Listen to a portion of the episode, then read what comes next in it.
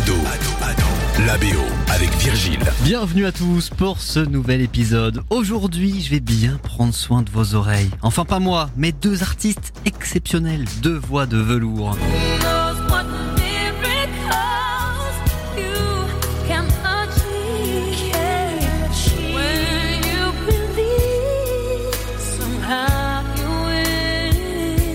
Maria Carey et Whitney Houston réunis pour ce son When You Believe.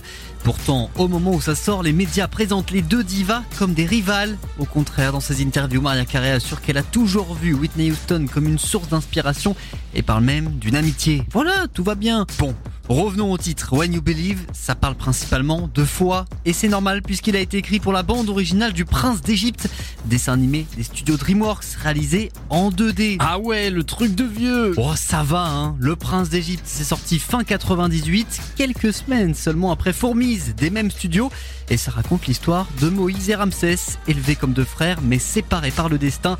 L'un va devenir pharaon tandis que l'autre est l'élu chargé de libérer son peuple. Ramsès Tu aimerais voir ton visage gravé sur un mur?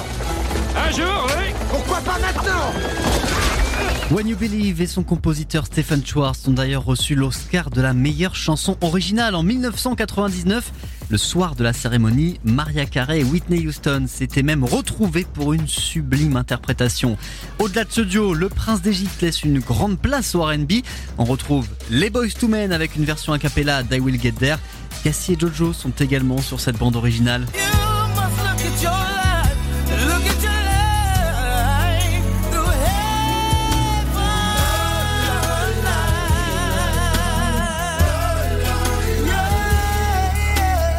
Voilà pour l'histoire derrière la BO du Prince d'Égypte. Bon sinon, vous faites quoi jeudi prochain?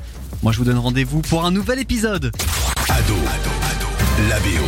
Tous les épisodes à retrouver sur ado.fr.